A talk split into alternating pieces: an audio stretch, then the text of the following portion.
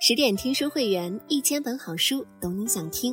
我是主播付小米，今天要跟大家分享的文章是《做人莫学贾雨村，人品不好毁前程》。年少读红楼，总觉疑惑。林黛玉的老师贾雨村才高八斗，运气也好。先有甄士隐资助赶考，后有贾政扶持，让他一路从知府、礼部侍郎、兵部尚书，官至大司马。明明官运亨通，却先被贬黜，后被流放。后来经历人事变幻，才明白贾雨村纵然才华横溢，人品却低到极点。对恩人他忘恩负义，对他人他天性阴狠，为了利己无所不用其极。人品不好，再有才华也是穷途末路。古人云：“滴水之恩，当涌泉相报。”贾雨村不报恩，还忘恩负义。当年他潦倒落魄，寄宿在破庙里，以卖字画为生。甄士隐惜才，大手笔资助了他五十两白银，又两套冬衣，让他阔绰赶考。他也确实有才华，中了进士，又升了知府，成了人上人。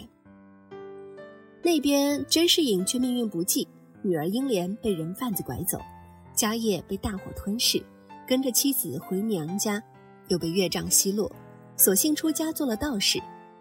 按理说，飞黄腾达的贾雨村应积极报恩才是，然而他早把恩人忘在脑后。多年后，他偶遇甄士隐家中的丫鬟，那是他曾经喜欢的姑娘，带着纳妾目的，他才上门见恩人之妻，假意承诺我必将英莲探访回来。但他并未上心。后来他办案，两男争一女。那姑娘便是英莲，人贩子将她养大后卖给冯秀才，又二度卖给了薛宝钗的哥哥薛蟠。为了争夺英莲，薛蟠将冯秀才打死，抢了英莲就走。案子一目了然，贾雨村也知晓英莲是恩人之女，却因为薛蟠背后的家族，他毫不犹豫将报恩与正义抛之脑后。贾雨村便徇情枉法。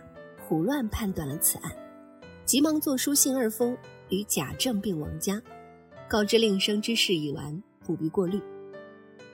落入户口的恩人之女，他未过问一句，恩人之情早已忘得一干二净。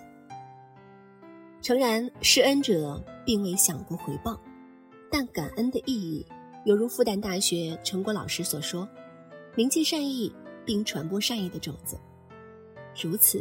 知恩图报的人，犹如黑暗中的光，能温暖又照亮众人。某视频拍摄过一位八十岁低保奶奶的故事，她曾受过镇上大老板的帮助，那时候老板生意好，看见谁有困难就送钱给谁。这次疫情，老板破产，奶奶听说后一直很着急，借口送了一千元上门。她知道低保的人帮不了生意人。一千元也没什么用，却还是这么做了。评论里有句话让人泪崩：“奶奶的一千元一定能让破产老板东山再起。”钱虽少，情义重，背后的温暖更充满力量。斯坦福的一位教授花了二十年的时间观察，为什么有些人运气好，得出的其中一个结论是：改善与他人的关系。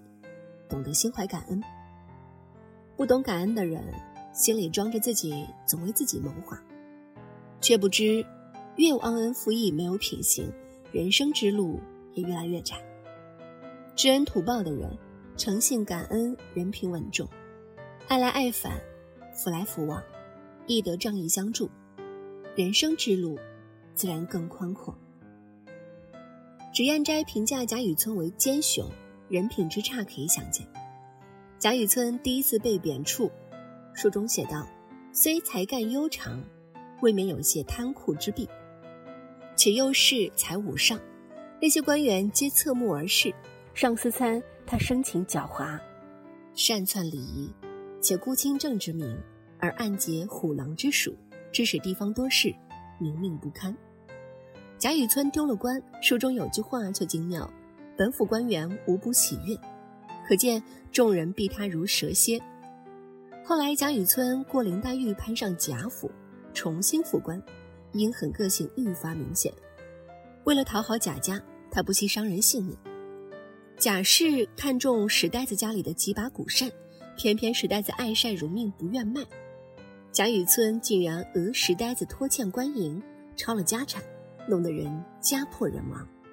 连温柔可人的平儿都骂他，半路途中哪里来的饿不死的野杂种？如此心肠狠毒的人，再有才华有官运，穷途末路之时，也显而易见。当年三国鼎立，一代枭雄曹操格局大，能力强，却依旧被如若刘备分走一杯羹。说到底，在于曹操做事毒辣，难聚人心。曹操逃亡时，曾在市郊吕伯奢家寄宿，吕伯奢特意出去买酒招待，安排家人磨刀杀猪，好好款待曹操。曹操却疑心对方磨刀是为了杀他，阴狠到一口气杀了吕家全门。杀人后，方知误会，马上走人。由于买酒而归的吕伯奢，曹操决绝将其杀害，并留下千古名言：“宁教我负天下人，休教天下人负我。”如此阴狠，如何能聚人心？纵然刘备才能不及曹操，却重情重义，人品贵重，自然人心所向。曾国藩曾说：“五人只有敬德、修业两事靠得住。”总有人觉得成大事者必须狠得下心，其实不然。天性阴狠的人，为利益不择手段，也终究离心离德，落得孤家寡人。心存善良的人，越是宽容仁厚，承担的责任越重，更得人心所向。纵观贾雨村的一生，他永远为了一己私利，从不顾及旁人。为搭上新靠山北静王，他不顾师生情分。数次向其推荐学生林黛玉，以至于北静王有了迎娶之心，间接断了宝玉和黛玉的良缘。贾府失势，靠贾府得以官升大司马的贾雨村，竟一反谄媚之心，瞬间反水投靠忠顺王府，落井下石，抄家抄得比谁都狠，美其名曰怕被人说是包庇。他自以为万事利己就能官运亨通，再攀人生新高度，殊不知啊，损人也损己。贾府一倒，新靠山即刻将贾雨村罢官流放。常人有说“人不为己，天诛地灭”，但事实上，越损人利己，越得不偿失。曾有这么一位姑娘，在某宝上买了十八件衣服，和朋友穿着去西藏旅拍，然后卡着时间在第八天退货。理由是不喜欢。系统退货后，委屈的卖家找到协商，他却大言不惭：衣服没出问题，也没有摘吊牌，不影响二次销售，为啥不能退？商家气不过，把这事儿呢报到网上，引来无数网友炮轰，甚至人肉出地址、电话攻击他，连正常生活都受影响。他哭着道歉求放过。网络暴力当然不可取，但该女子确实有些自作自受。在他看来，不花钱解决旅拍衣服的方法很聪明，却从未想过商家的损失以及二次销售给别人带来的困扰。他一门心思利己，完全不介意损人。只是命运向来公正，损人多了，自然损己。《后汉书》有言：“天下皆知取之为取，而莫之与之为取。”意思是人们都以为获取别人的东西才是收获。却不知道给予别人也是一种收获。我们没有必要损己利人，也绝对不可以损人利己。很显然，更好的方式是利人利己，反而双赢。自私自利的人总觉得受比施有福，损人才能利己，却最容易适得其反，害人害己。利人利己的人不委屈自己，也不伤害别人，反而。最能皆大欢喜。贾雨村是有才华的，也有抱负。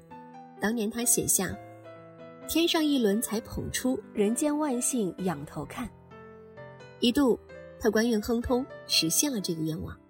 可惜他败在了人品，终究穷途末路。古语有言：“厚德载物。”说到底，人品就是前途。如何理解人品呢？作家子瑜说：“想让人生向上走，有很多事情可以做，比如日行一善。当然，不是要你吞天吐日拯救世界，勿以善小而不为就够了。勿以善小而不为，对己心存善念，对己体恤他人，知恩图报，传达暖意，这就是好人品，自然也被命运厚待。